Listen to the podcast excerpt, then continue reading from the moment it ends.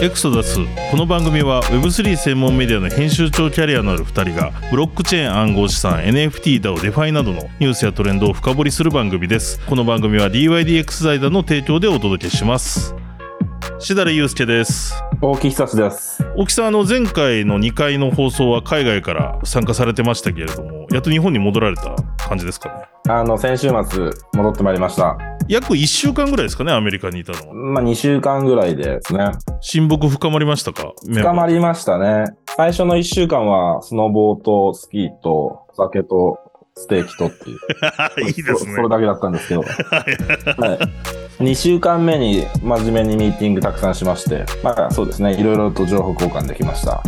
まあ、ちょうどねなんかクリプトの相場もいろいろ激しい動きをしてったりとか、まあ、銀行破綻なんかもあったりしたタイミングですからなんかそのタイミングでねけ結構世界各国から集まってたんですよね多分いいタイミングっちゃタイミングですよねなんかそうですね。あの、我々的には、USDC はいが、まあ、1ドルを割った週末がもろ直撃したので、はいはいはい、はい、あの DYDX は USDC を証拠金として使うので、うんはい、あのその影響というのはかなりあったんですが、そうか、うんはいいまあ、無事いたら1ドル戻ったんで、一安心ですし、はいそうですね、その頃は飲んでる場合じゃないっていう感じでみんな焦ってまし たけど、ははい、い、ありがとうございます。ということでですね、今日もちょっとエクサス始めていきたいと思います。まずはですね、マーケット情報の方からご紹介していきます。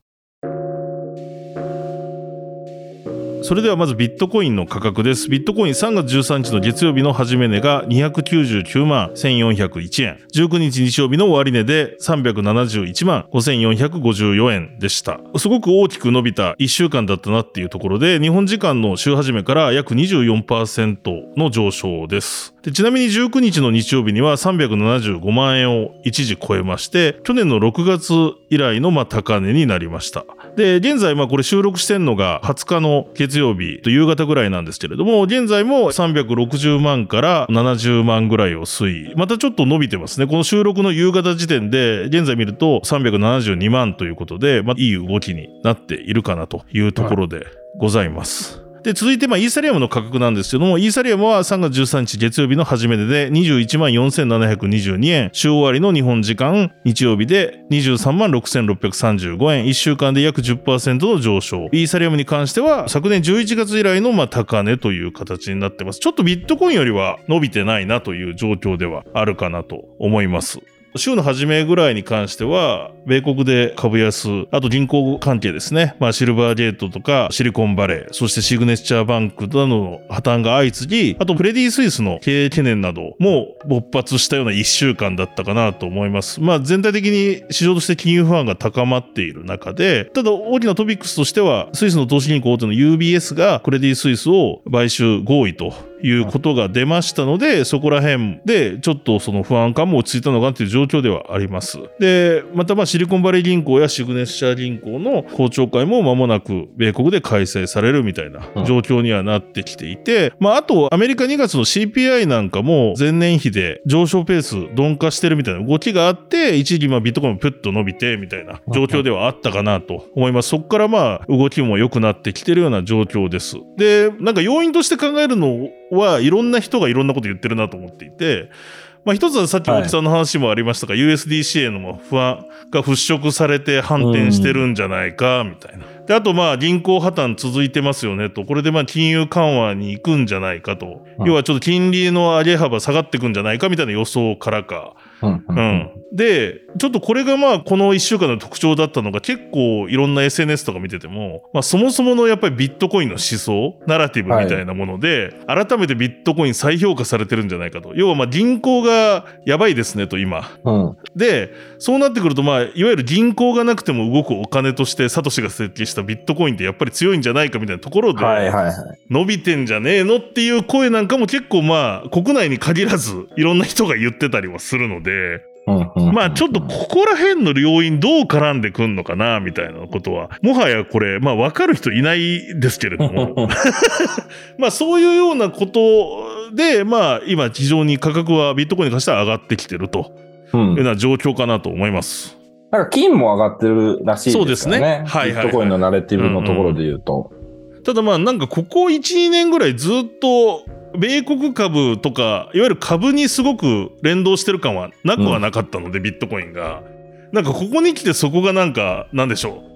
フォークするのかなみたいな気もしなくはないので。はいはい。ようやく相関関係とおさらばというか、デカップリングですね。デカップリングですね。っていうことになるのかどうかな、なんかあれですよね、本当に昔なんかは、それこそ有事の危険があるとビットコイン上がるなんか言われた時期もあったじゃないですか、ありま北したね朝鮮がミサイル撃ったら上がるみたいな、ちょっと懐かしいですね。懐かしいですよね。はい。でも結局それで、今のロシアの戦争では特に上がんなかったわけで、どうどううんどういう位置づけなんだろうっていうのはあるんですけど、うんまあ、個人的にはね、そのなんか、そういう資産としてのビットコインの価値認められる方は好きではあるんですけど。うんうん。まあ本来的な意味においてはそうですよね。ビットコインのナレティブってそうですもんね。果たしてそこを本当に市場が評価しているのか投資家がはい。どうなのかっていうところはまあ議論の余地があるかなと思ってます。はい。ということで、まあ引き続きちょっと数値だけご紹介していきます。時価総額も上がってます。3月20日の時点で160兆円。これ暗号資産すべてですね、ビットコインも含んだですね、時価総額が160兆円で、1週間前が143兆円でしたので、約12%ほどアップしてるというような状況があります。で、ちょっと変化があるのはドミナンスです。ドミナンスは1週間前で、ビットコインが42.21%、イーサリアム19.15%、テザー7.14%、BNB4.46%、USDC4%、その他というような形だったんですが、今日の時点、収録の3月の20日時点では、ビットコインのドミナンスが45.84%、イーサリアム18.65%という状況になってまして、ビットコインのドミナンスが約3%ほど上昇しているというような、この1週間でも動きとしては見られました。なるほどですね。結構ドミナンス上がってますね。そうですね。うんう上んがってきてますので、うんうん。まあ、これがこっからの相場どう占うところなのかなと。まあ、ノミナンス増えてきて、またより。で、確かにたださっきのナラティブの話じゃないんですけど、ちょっとそこの要素もあるかもしれないですね。要はう、ん。ビットコインとその他アルトコインで連動するものの、やっぱりその資産としてのそのナラティブはだいぶ違う。真逆じゃないですか。うんうん、だからそういう意味では仮想通貨の中ではビットコインがやっぱり一番ディセントラライズドだよねっていうところでそっちに比率が上がってきてるとも捉えられるかなと。うんうん。うん。だから、あるとがこの子、まあ、イーサリアムはじめそのあたりどうなってくるかみたいなところはちょっと注意しなきゃいけないところかなっていう気がしますよね。そうですね。この、まあそもそもさね、最近相場がはい良。くなってきているって話ありますけど、うん。まあ本当にそこが見えたのか、うん。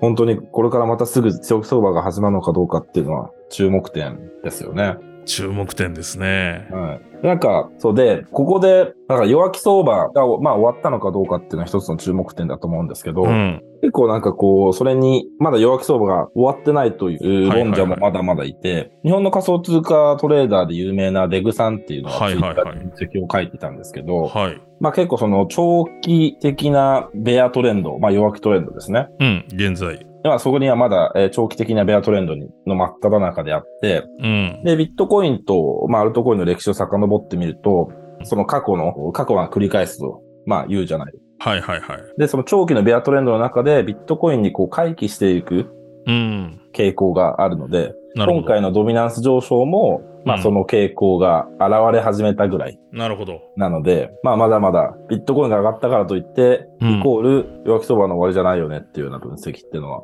面白いかなと思いましたね。なるほどね。そうですよね。だからビットコイン上がってくると、これが次アルトターンするんじゃないかみたいなところで、じゃあアルト仕込むかみたいな人もいるかもしれないですけど、うんちょっとそれは冷静にいろいろ考えた方がいいかもねっていう話ですよね。そうですね。なんか強気相場においてはその傾向っていうのはあると思うんですよはいね。はいはいはい。あビットコインがまず上がって、アルトコインがその後上がるっていうのはあると思うんですけど、あの、まあ、今回も本当にそうなのかどうかっていうのは、は見い、極めないといけないっていうところですよね。そうですね。だからまさにそうですね。状況としてはベアマーケットの中ですもんね、今ね。なるほど。いやー、ちょっとここら辺は注目のところではありますが、はいただまあ、あの、引き続いてご紹介する恐怖強欲指数ビットコインのですね、こちらはこの1週間振り返ってみると、非常にこう、高い位置にとなってます。1週間前が最終的に悲観33というところでですね、3月12日はその数字で終わったんですけれども、ちょっと月曜日からざっと言っていくと、えっと、月曜日が49 49の中立、火曜日が56の楽観、水曜日50の中立、木曜日52の中立、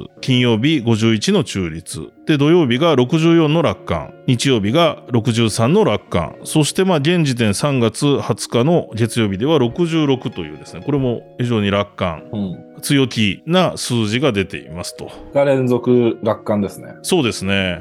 久しぶりですね。こう、こんな感じは。だからまあ、ちょっとここら辺が、投資家としても今、すごく強気に出、出そうな雰囲気が出てきてるなっていうところではありますね。うんうんうん。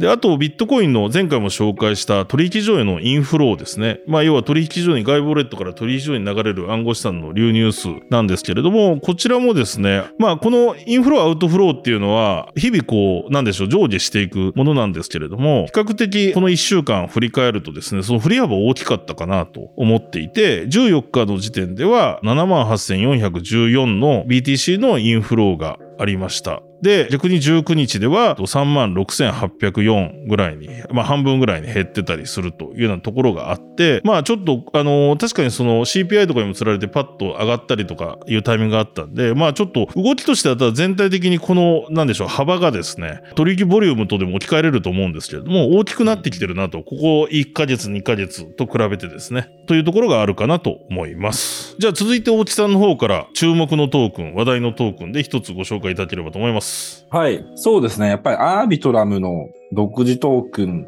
うん。アーはブ、ARB、い。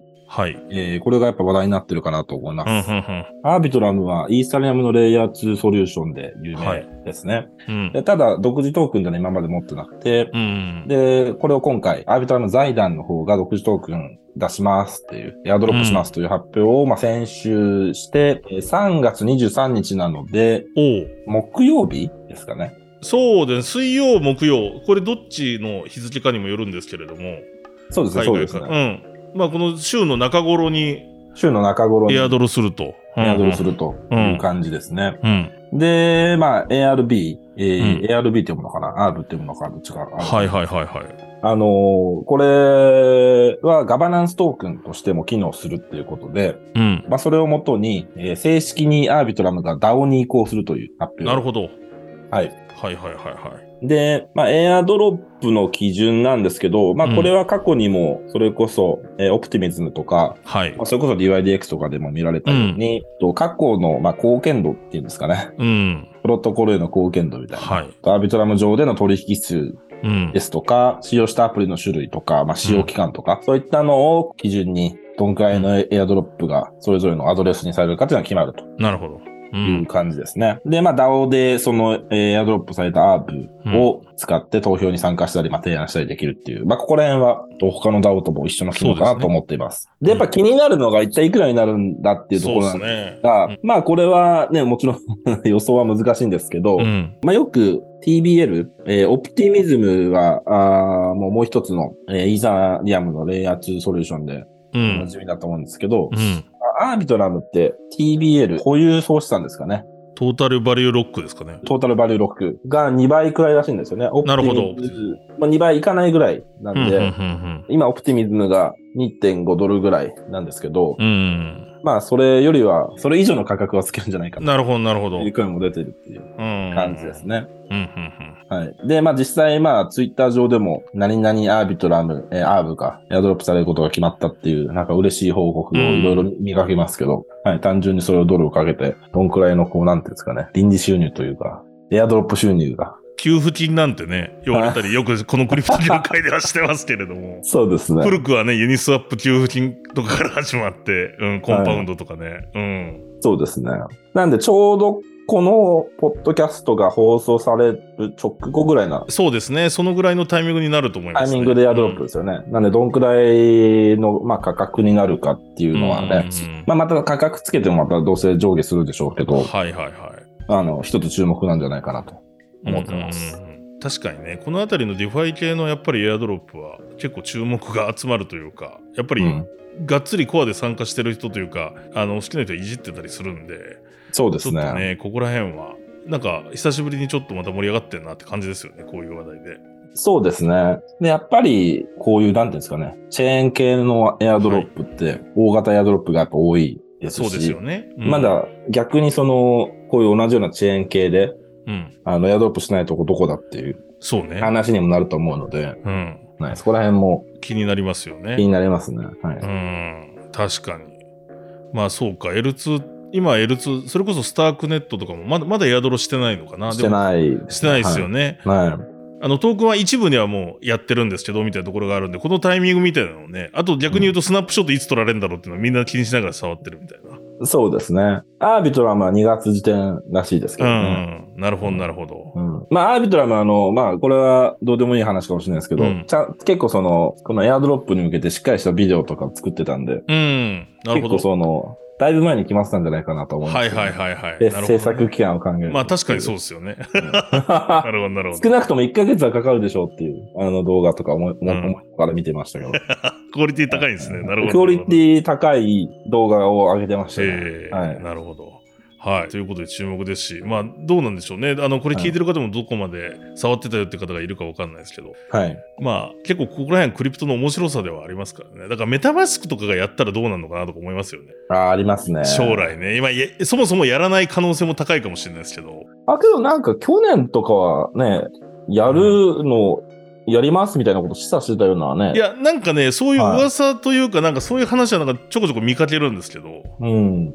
なんか圧倒的に多いんじゃないかなと、日本国内でも。メタマスクだったとしたら。そうですよね。確かに。例えば ENS とかの時もすごくなんか盛り上がってた気がするんですよね。うんうんうんうん。だから、まあそもそもね、それで DAO 化していくとかとまたメタバースクが違う方向性かもしれないんですけれども、はい。なんかそこら辺が。ですね。あとオープンシーとかですかね。まあオープンシーはやんない方針だと思うものの、ただどっかで、うんうん、みたいなところはあったりはしますが。そうですね。ありがとうございます。はい。では続きまして、この番組のサポートいただいている DYDX 財団さんのご紹介です。この番組は DYDX 財団の提供でお送りしています。DYDX 財団は世界最大級の分散型取引所 DYDX の DAO を盛り上げるために作られた非営利団体です。トレーダーはもちろんエンジニアやデリゲートなど DYDX の DAO に参加する様々なステークホルダーの活動をあらゆる側面からサポートしています。最新の DEX や DAO に関する情報について DYDX 財団では日本語のノート、Twitter で情報発信しています。ぜひともフォローお願いいたします。ということで、このポッドキャストのですね、説明文にですね、DYDX 財団およびですね、その他、ノートとかもありますね。で、ディスコードもありますよね。で、すべて日本語のものもあったりしますので、よろしければ皆さん、あの、このポッドキャストの説明文のリンクからですね、チェックなどいただければと思います。お願いします。ちなみに、大地さん、DYDX 財団さんの方がなんかアップデートあったりしますお知らせというか。はい。来月4月に東京で、えーはいい、ろいろとイベントを企画したり、まあ、スポンサーを検討したりしてまして、はいはいはい。で、そのうちの一つがようやく正式発表になりました。4月14日に DeFi 東京というイベント、うん。まあ、東イーサ東京のサイドイベントみたいなはやいつはいはいはい。を、これを表参道で、えっと開催します。うん。で、DYDX 財団が一応コーホスト、共催みたいな感じはいではいはいはい入ってまして、うん。他にはセガファイ、えーセガ、セガさんとああか、、豊崎さんの。はいはい、はい。豊崎さん、はい、とはか、クオントスタンプさんとか、うん。インフィニティプールズさんとか、うんセキュアードファイナンスさうんんが共催で入ってますね。なるほど。うん、で、英語中心のセッションが続くとは思うんですけど、はいはいはい。まあ、ディファイについて、おそらくお酒を飲みながら語るっていう、うん、うん、うん、うん、あの、場になると思いますね。うん。いいですね。まあ、この時期ね、はいすごいサイドイベントとかね、イーサーグローバル東京のでありますけど、デファイのテーマっていうのも一つね、ぜひね、なんかその、いろんなとこ行く中で顔出してみてもいいんじゃないかなと思いますよね。そうですね。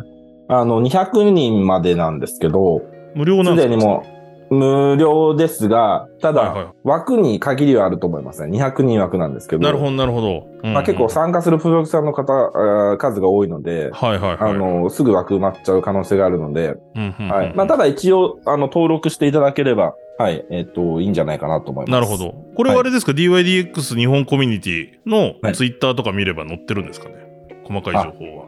えーっとですね、それ、いい質問ですね。我々、あの、まだツイートしなかったんで、今日ツイ、今日ツイートします。あ、じゃあ、この放送時点ではツイートされてるはずですされてるね。はずですね。ははい、いわかりました。ははいい。了解です。あの僕も今、その聞きながらその情報を探してたんだけど、どこにもねえ な、とか。確かになんでツイートしないんだろう っていう。いや、そうですよね。あはそれい。あの、ちょっとアメリカに行っていたので忘れてまし了解です。じゃあ、皆さん、DYDX の日本語。た。あはい。れですね。だから、名前が日本コミュニティってやつですよね。そうですね DYDX 日本コミュニティ DYDX です。あの、はい先ほども、これも書いてますので、説明文のとこに、そこチェックしていただければと思います。ぜひぜひお願いします。はいじゃあ続いてはニュースをピックアップして僕と沖さんでディスカッションするコーナーです。今回取り上げるのは DeFi で有名なデータサイト DeFi ラマがフォークと今2つのサイトが存在しているというニュース。そしてユニスアップ V3、バイナンスの BNB チェーンで稼働というニュース。続いて国内のニュースですが、コインチェックでフィナンシェトークン FNCT が上場という、このニュースを扱っていこうと思います。有名なディファイデータサイトディファイラマがフォークというニュース。こちらもおきさんの方から。あの、まあ、僕もよく使う DeFi データ関連サイトで DeFi ラマっていうのがありまして、ありますね。うん、はい。うん。あの、DeFi プロジェクトの TBL、先ほども出てきましたけど、トータルバリューロックと、はい。えー DeFi プロジェクトに預けられている暗号資産の総量が、うん。あーまあ、一目で分かったりするので、まあ、僕とかはそういう目的で、まあ、ちょこちょこ使っていて、まあ、他にもいろいろ機能、サービスあるんでしょうけうど、んうん。まあ、オンチェーンのデータ拾ってきてみたいな話ですよね。そうです、そうで、です。可視化してくれると。ですです。見やすいですし、まあ、カテゴリー別にも分かれてるしとうんうか、んうんまあまあ、まあまあ、ディファイ好きなら絶対使うサイトです、ね。はい。。はい。それがなんか、その急に内輪もめがほう。発覚して、うん。あの、なんか、ウェブサイトのフォークってあんま聞いたことないんですけ ど、確かに。うんうんフォークしましたもん。もうしてるんですねあもうしてます。うん。うんうはいんうん。なんで今2つのそんサイトが存在します。で、なるほ1どつは、うんおなじみの、その、ラクダですよね。ラクダの、あの、はいはいはいロゴのやつなんですけど、なんかもう1つは、うあん。の、ラクダが帽子かぶったような、本当はい。だ。ラ、え、ラマドットファイですね。もう一つのラマドットファイ、デファイラマからラマドットファイがフォークしてると。そうです、そうですん。んうんうんはい。で、これ、あの、まだ、なんだろうな、オンゴーイングの話なんで、あの、うん放送日の時点でもしかしたら和解してるかもしれないし、はいはいはいはい。もしかしたらフォークされたサイトが一つの、またサイトに戻ったりしてるかもしれないんですが、うんうんうんまあ一応何が起こったのかっていうのを簡単に説明しますと、はい。創業者と、はいその、後から入ってきた共同創業者的な立場の人ほうほうほうほう。の間で争いがあったと。で、えっと、これ読めないんですが、うん。 0x ラマ4。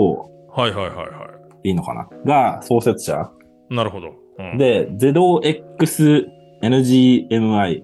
はいはいはいはい。これが後から入ってきた、えー共同創設者的な立場の人で、うん、この後者の方は、まあ後から入ってきたんですけど、まあ実質的なチームのリーダーで、すごい開発もどんどんしていてっていう、ほうほう。給料の支払いなども担当してみたいな立場の人だったと。うんうん、で、創設者は、まあ結構ハンズオフで、うん、あのーだったみたいな感じなんですが、あの、なんか収入源がないってことで、うん。ほう。独自トークンを発行したいって言い出したんですよ。その創設者の方が。あの、一番初めの人がですね。一番初めの方ラが。マ、ラマ4の人ですね。んそう、そうです、うそうです。で、ただ、この後者の方、えー実質的なリーダーの方ん。はいはいはが、まあ、ツイートしたところによると、うんほとんどのメンバーはトークン発行に反対したと。い。うん。で、ちなみにどういうトークンなのかとか、そういう詳細全然出てないんですがはいはいはいはいはい現時点では出てなくうて、ん、まあ、あの、い具体的に何何対何で反対したとかそういうのもわかんないんですけど、うん。うん。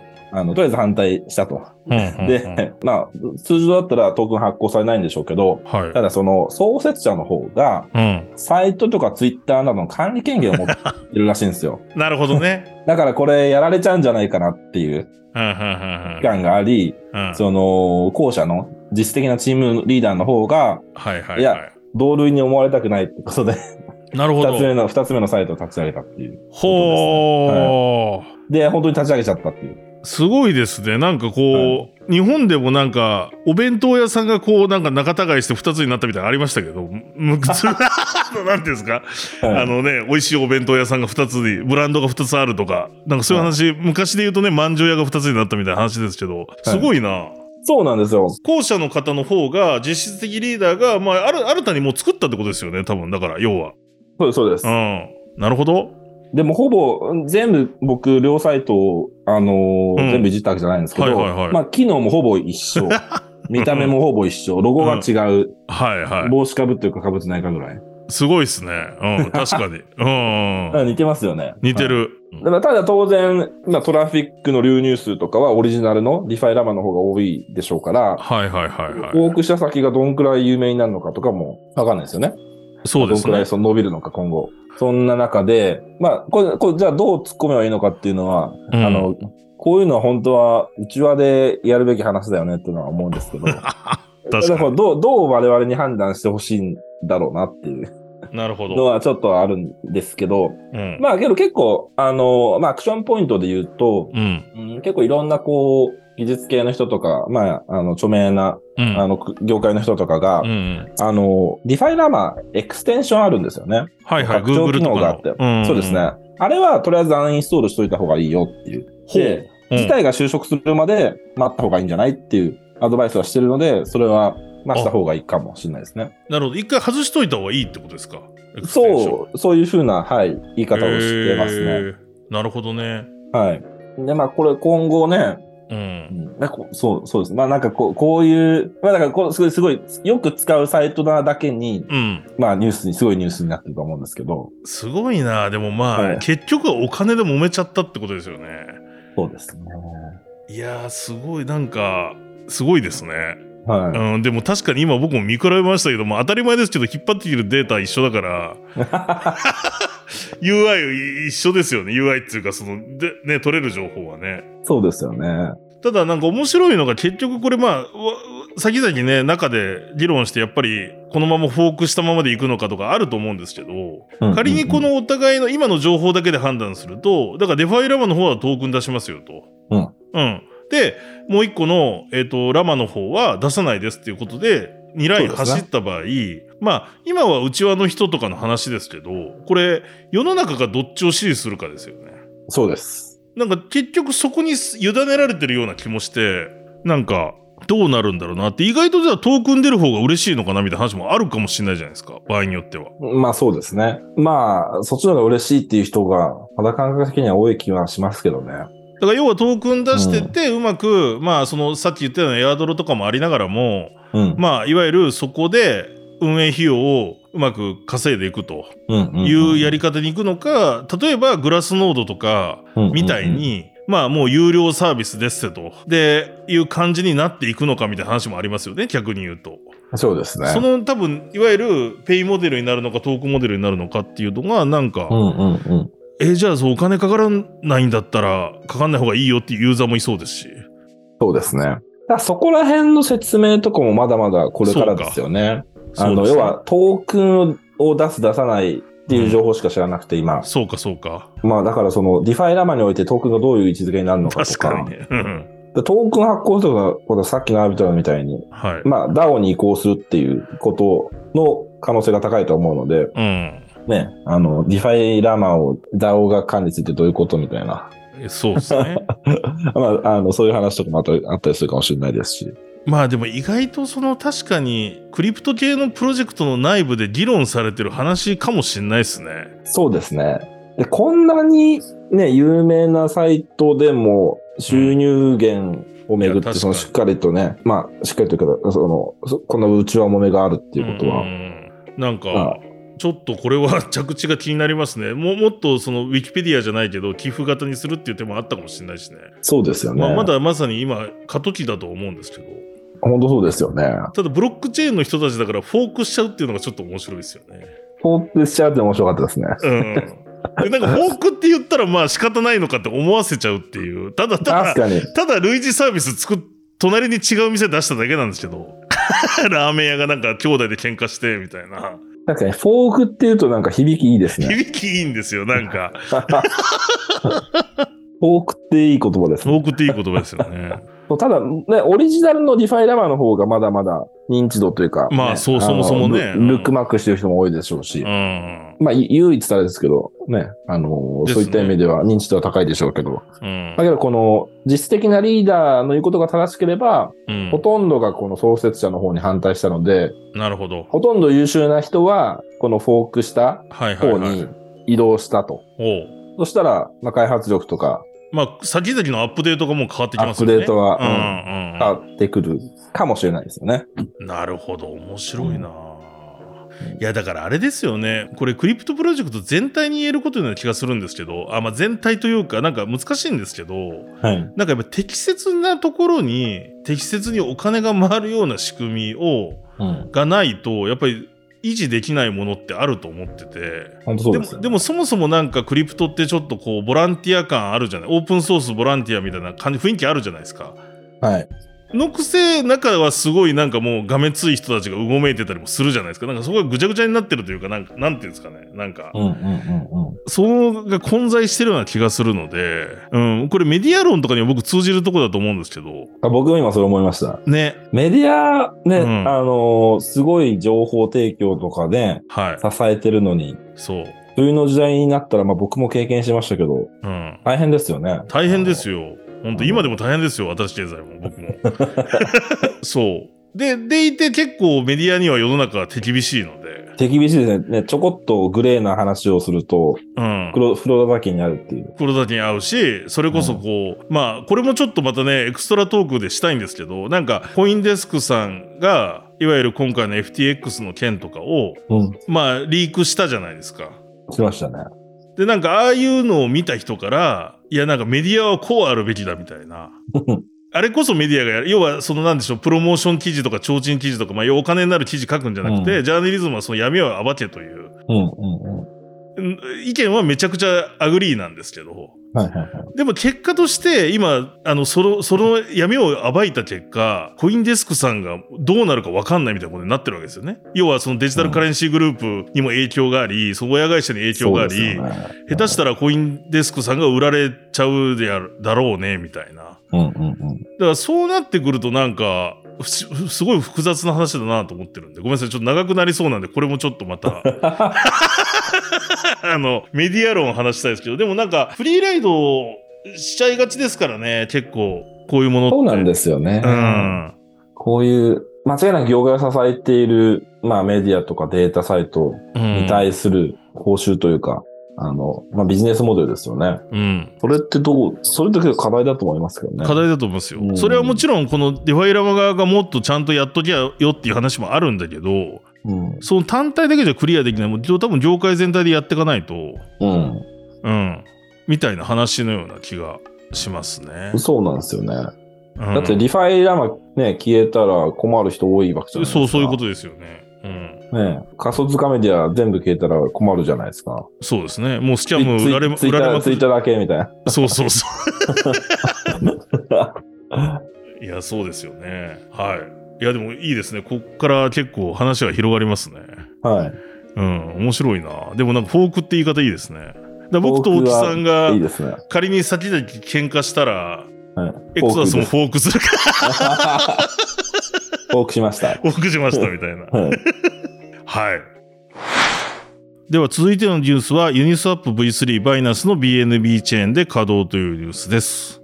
で、これはですね、ユニスワップっていう、まあ、あのもう本当に多分 DEX の中で一番大きい分散型取引所があるんですけれども、現在はユニスワップはイーサリアム、ポリゴン、オプティミズム、アービトラム、セロに展開してました。で、これがバイナンスの BNB チェーンですね、に今回展開することになりまして、3月の16日から稼働しているというニュースです。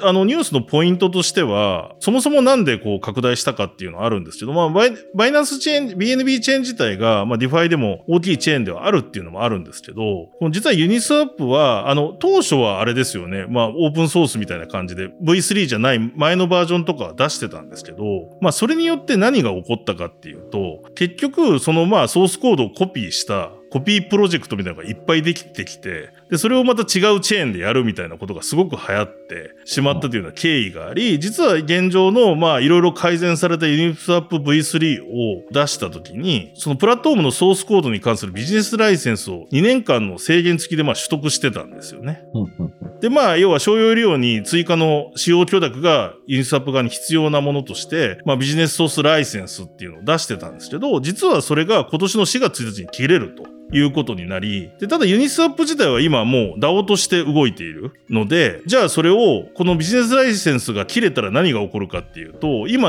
ユニスワップが動いてないチェーン上で、まあユニスワップみたいなサービスが、その V3 っていうクオリティを上げたもので、ガンガン始まってくるんじゃないかと。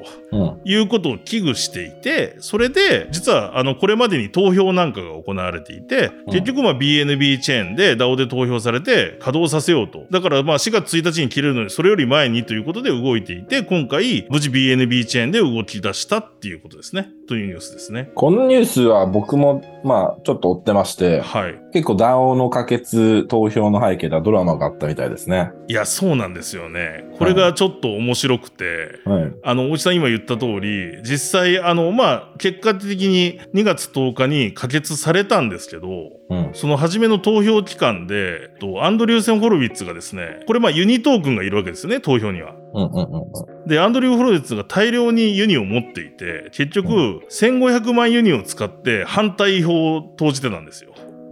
相当な数ですよね。相当な数ですよね。で、うん結果としては、えっと賛成票5500万ユニで66%、で、まあ、あの、過半数を取って、結局まあ、この BNB チェーンに移すってことにしたんですけれども、結局まあ、一個の会社ですよね、言っちゃうと VC が、うん。かなりのトークを持っていたために反対票を投じられたってことで、まあ結構物議を醸したというか、うんうんうんうんうん。うん、やっぱり影響力強すぎんじゃないのみたいな。AC16Z のっていうような話がなんかあったので、まあちょっとここら辺は結構、まあ面白いと言っちゃうとあれなんですけど、いいですね。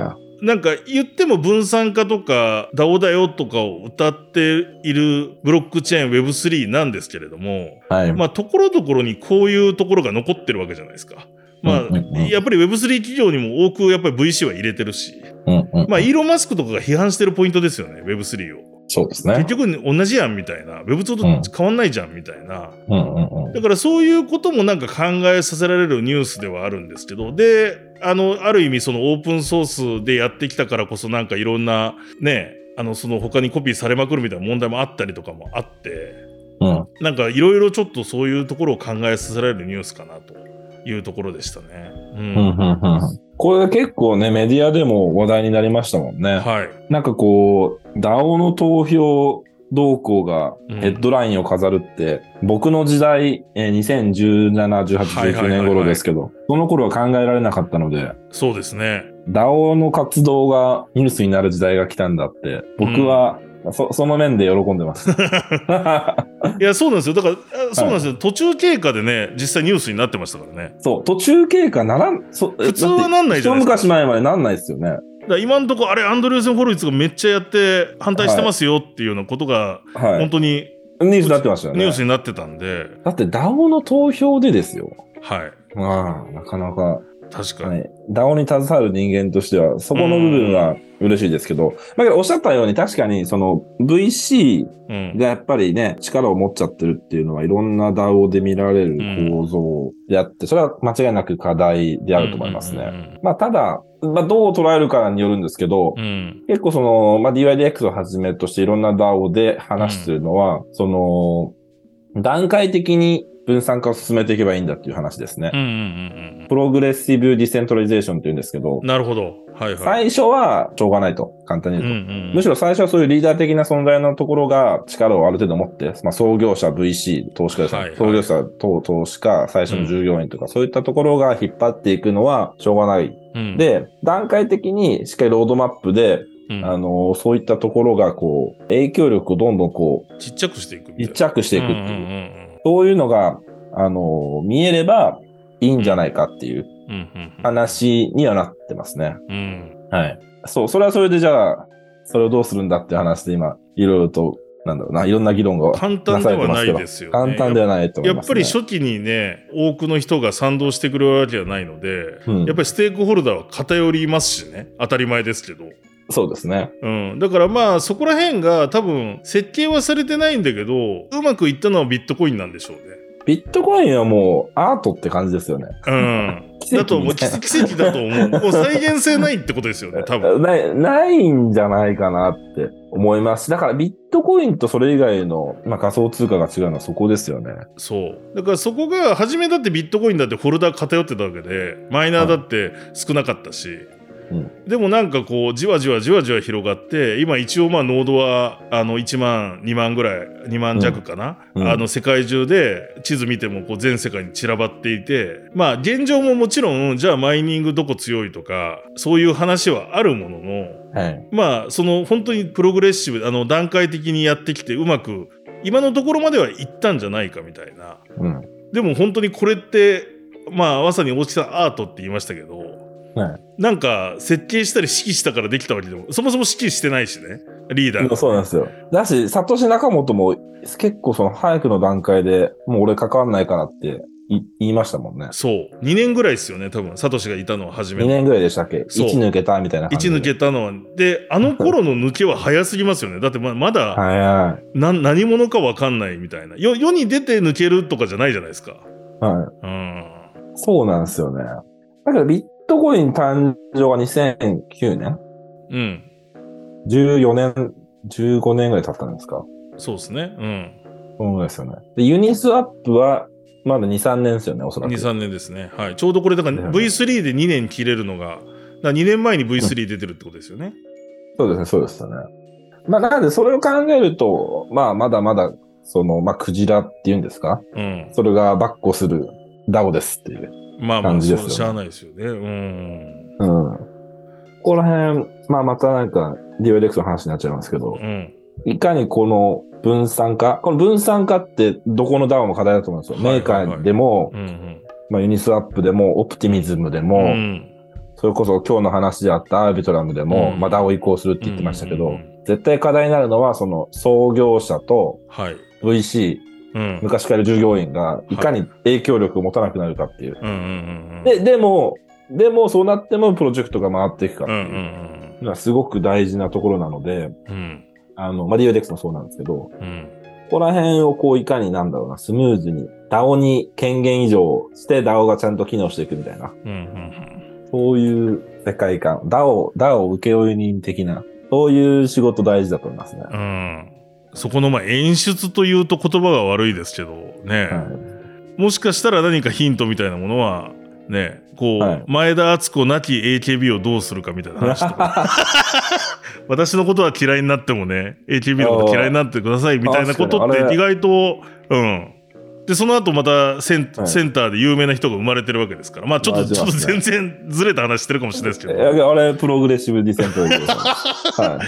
あの、プログレッシブ、セントラライめちゃくちゃでも大元にはセントラライズされてあ、るんセでンすトよ。ラライズされてます。そう。はい。でもね、この議論もなんか面白くてね、ピュアなことを言うと、大木さんおっしゃる通り、そうなっていくのが理想だと思うものの、まあなんか一定割合、まあ DAO 的ですよとか、DAO のいい部分取り入れたんですけど、まあここはちゃんと僕らがいることがトラストになってますみたいな、うんそのなんか、厳密な意味では Web3 じゃないけど、みたいなプロダクトとかサービスも出てくるとは思うし、うんううなんか現実界としては意外とそれはそれで一個のなんか産業としてあるんじゃないかなと思ってるんですよね。うーん。ううんんうん。要はピュアな DAO でやっていくっていうのはその理想はあるんだけど鉄柱派みたいな。そう折衷派とかやっぱりただそれをすることで結局トレードオフなのはスピードだったり意思決定だったり場合によっては独断と偏見の、えー、ともたらす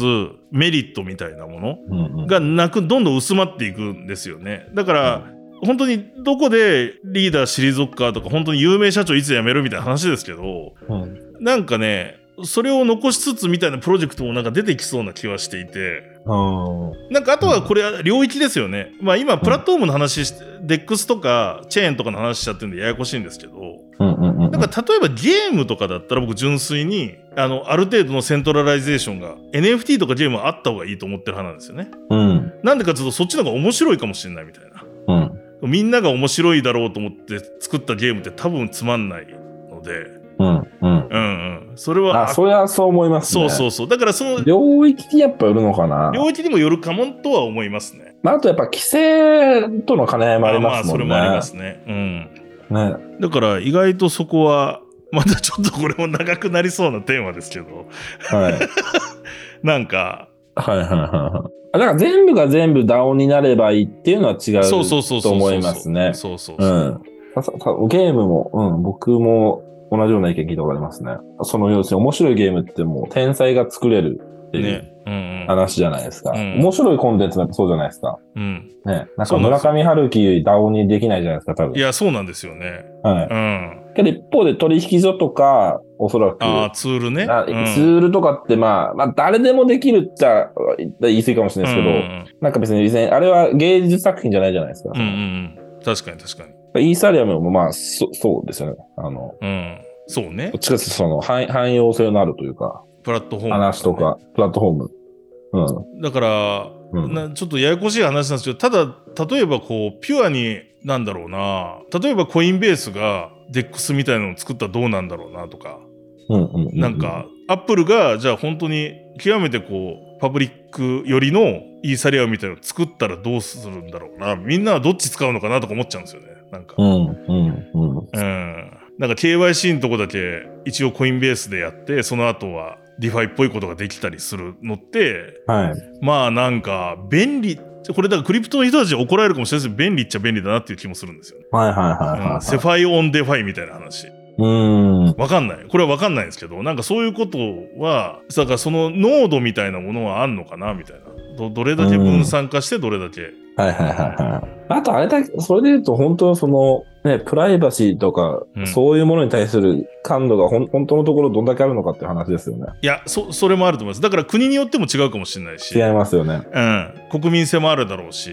そう。日本って、またちょっとこの話、ちょっと長くなっちゃいますけど。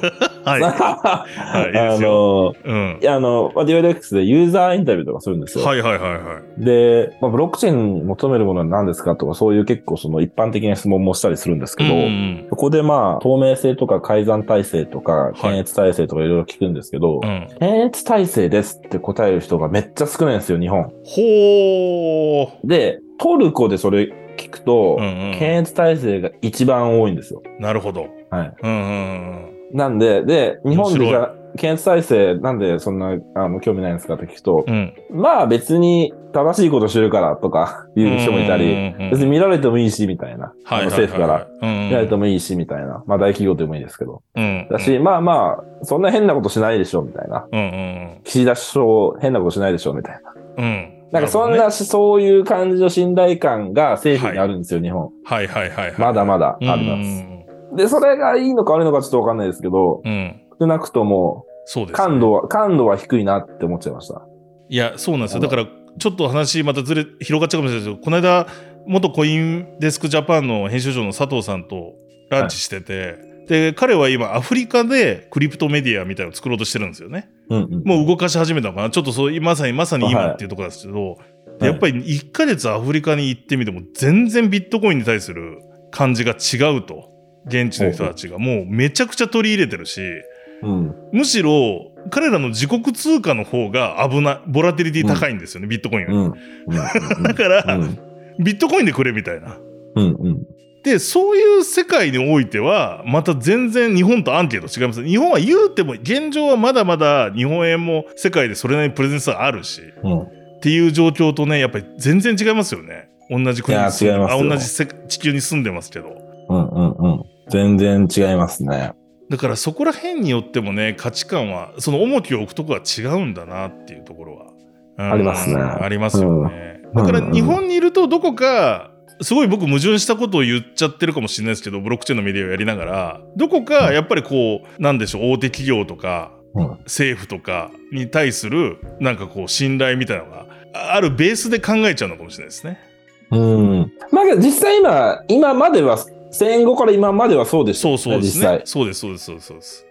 でこ、これからどうなるかっていうそう話ですよね。でそれもなんか頭ごなしになんか別にそのじゃあ大手企業例えば日本の大手企業とか Google がをしなんていうんですかねとかその GAFA みたいなのを信頼するかしないかみたいな話って難しいんですけど、うんうんまあ、どのレベルでやるかもあるんですけどただなんか彼らがをなんだろう手放しで別にトラストしてるというわけじゃなくて逆にその情報とかインターネットによって彼らが悪さできないような状況は作られてるような気もするからなんですよね。うんえー要はし周辺監視はそれなりに効くんじゃなかろうかみたいな。まあ、うんでもとはいえね、まあ、スノーデンが暴いたようなことは監視できないわけですけど。うんうんだからまあ、すすいません、ちょっとまとままとまりがないんですけど、むつくそこはなんか常にうん。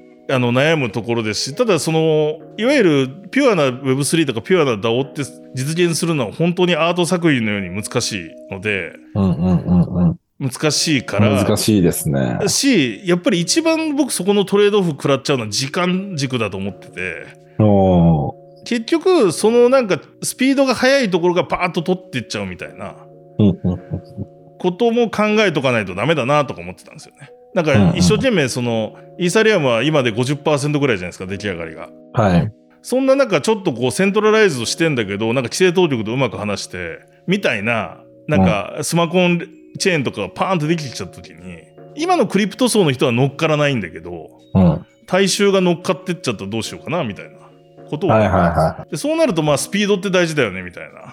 あそうですよね。とかね。なんかそういうことを考えたりしてますが。うーん。すいません、なもるうほどですね終わらない議論になっちゃそうですね。これも、はいこれもまた、またエクストラってなっちゃいますけど。もう最終的にエクストラの方が増えんじゃないかみたいな、この番 組。は多いですね。い。ということで、また議論しましょう。はい。はい。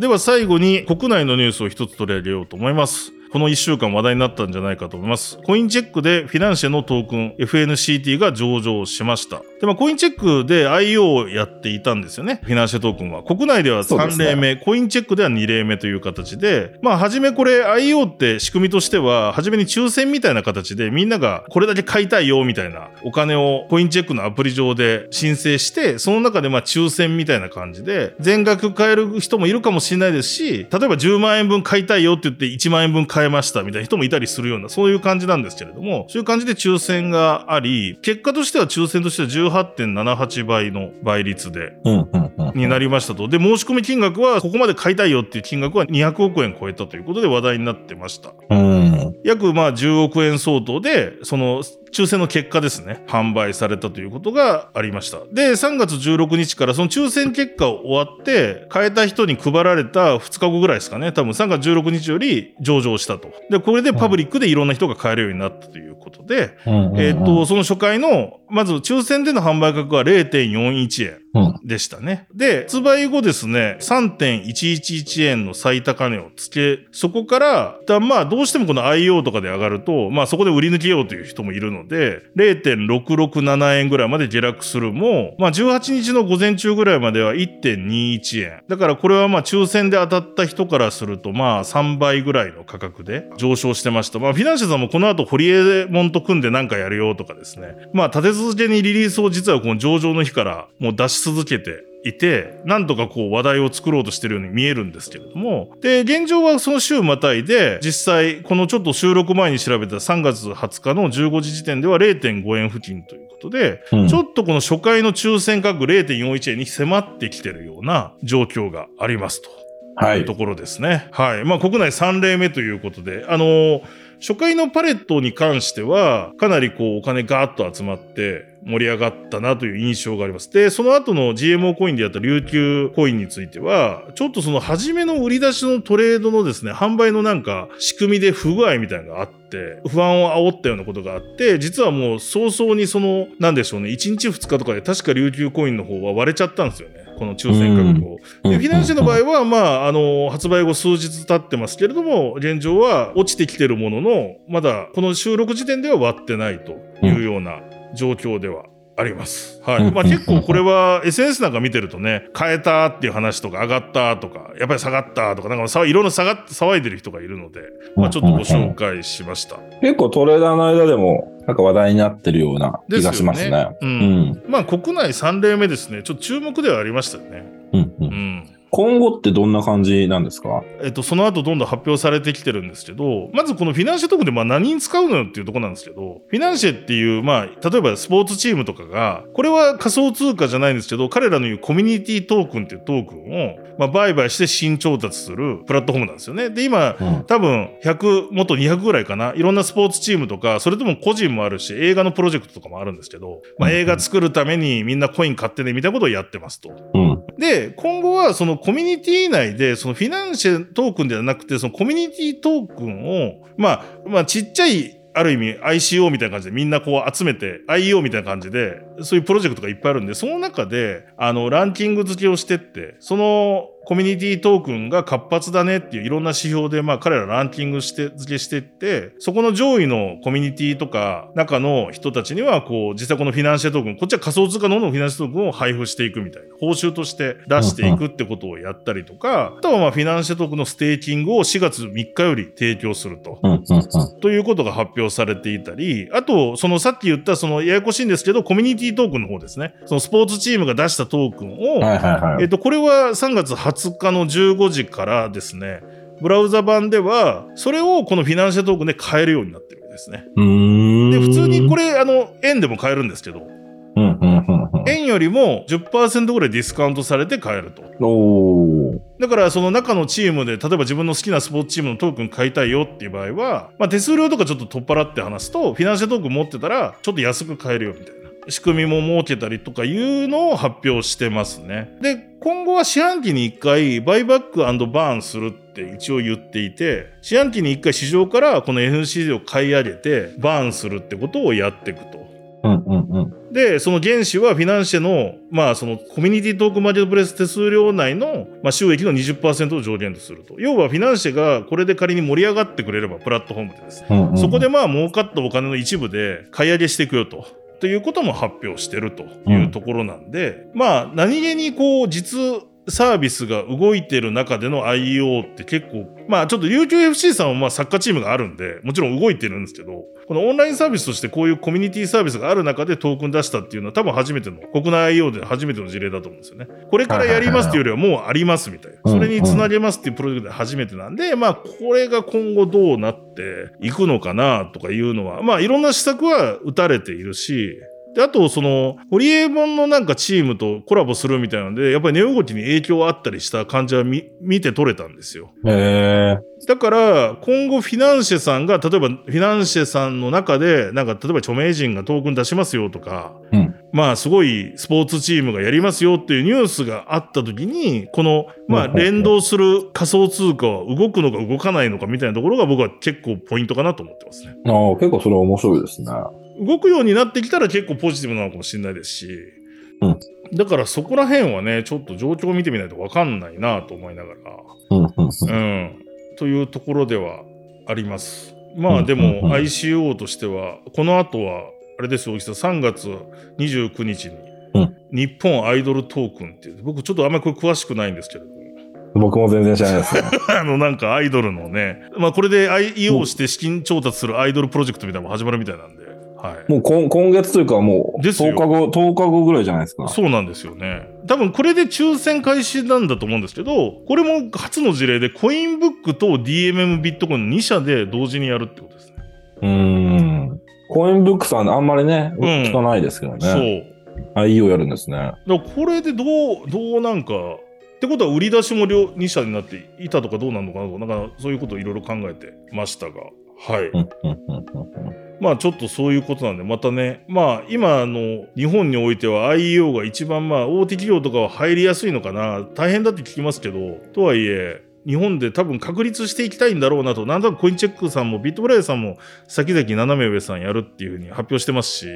ああ、そうか、そうか。そう、国内取引所さんはこっちの方でうまく持っていきたいんじゃないかなと、僕は勝手に推測してます。なんかやっぱり、うん、うん、うん、うん。あもちろん普通のトークンリスティングとかもしていくと思うんですけど、うん、うん。一つまあでかいじゃないですか、ビジネス規模も。まあそうですね。だからそれが成長してこうねでまあそれも海外の変な IO じゃなくて国内のちゃんとこう金融庁も見てるところでできるっていうところはまあブランドになりうるのかまあプロジェクト側からしたらそうですよね。うんまあ通るまで審査過程すごい大変そうでしょうけど。めちゃくちゃ大変そうですけどね、うん聞くとねうんだからまあちょっとこれは年内多分何件も続いてくるのでうん、うん、うん。まあまた追っていきたいなと思ってます日本アイドルトークンは僕も参加しようかな。 そうですか俺あんまりまだ調べてなくてなんでも秋元康さんが絡んでるみたいなやつですねさっきなんかあ、そう、うんそうなんですね。アイドルを作るとそれで、えーそうなんですねどんなユーティリティがあるのかちょっとよくわかんないですけどね。んそうですね、そうですね。はいちょっと一回、一回ぐらいは国内の IE を経験しないとなっていうふうに思いました。はい。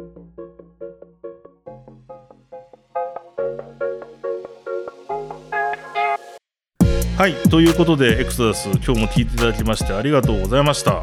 で、大木さん、このエクソダスではですね、ポープを配ってまして、今回3回目になりますね。毎週の本放送では配ってるんですけどエピソード3、今回のポープについてですね、これあの、DYDX 日本コミュニティのツイッターでですね、詳しくは、この放送後にですね、応募フォームみたいなのが立ち上がりますので、そちらに入れていただきたいんですが、そこにあれですよね、ディスコードのナンバーと、イーサアドレスと、あとこの、これから大木さんが言う秘密の言葉を入れていただけると、ポープが漏れなくもらえると。はい。いうお企送りし画をやまっすてますので、今回エピソード3の秘密の言葉は、おじさん何でしょうかダオです。 ?DAO ですね。 DAO ですね。 DAO で、はいと書いてください。はい。はい。大文字小文字。まあ、大文字の方が綺麗ですけど、小文字も よよしとします。よしなんですね。大丈夫ですね。はい。はい。ディセントラライズドオートノマスと書いてたらダメ。それはダメです。そうですね。もう DAO と書いてください、皆さん。は。はいい。三三文字。 3文字で、はい英語で3文字で書いていただければと思います。はい。ということで今回も盛りだくさんの内容で放送させていただきましたがもしよろしかったらですねポッドキャストって結構その反響とかが分かりづらくてですねすごくなんか今フォローいただいたり再生いただいてる数は一部見れたりするんですけれども番組作りに生かしていきたいと思いますのでよろしければですねハッシュタグでまあカタカナの方がつきやすいかなカタカナでハッシュタグエクソダスつけてですね聞いたよだけでもいいですし面白いとかもっとこうしてほしいとかですねいろんなご意見ぜひツイートしていただければ僕も大木さんもチェックしに行きますのでぜひともぜひぜひはい、皆さん感想やあとはこういう風にしてほしいみたいなですねご要望などですねツイートいただければと思います。はい、ということでこの番組は DYDX 財団の提供でお届けしました。ぜひ DYDX 財団の Twitter やノートのフォローもお願いします。なおこの番組は毎週配信してますのでまだこのポッドキャストをフォローしてない方はですねフォローボタンの方を押していただければと思います。はい、それではまたエクスダスでお会いしましょう。さようなら。さよなら。この番組は一般的な情報提供のみを目的として配信しているものでありいかなる暗号資産有価証券の取得を勧誘するものではありませんまた出演者による投資助言を目的としたものではありません暗号資産投資にはリスクが伴います投資を行う際はリスクを了承の上ご自身の判断で行っていただくようお願い申し上げます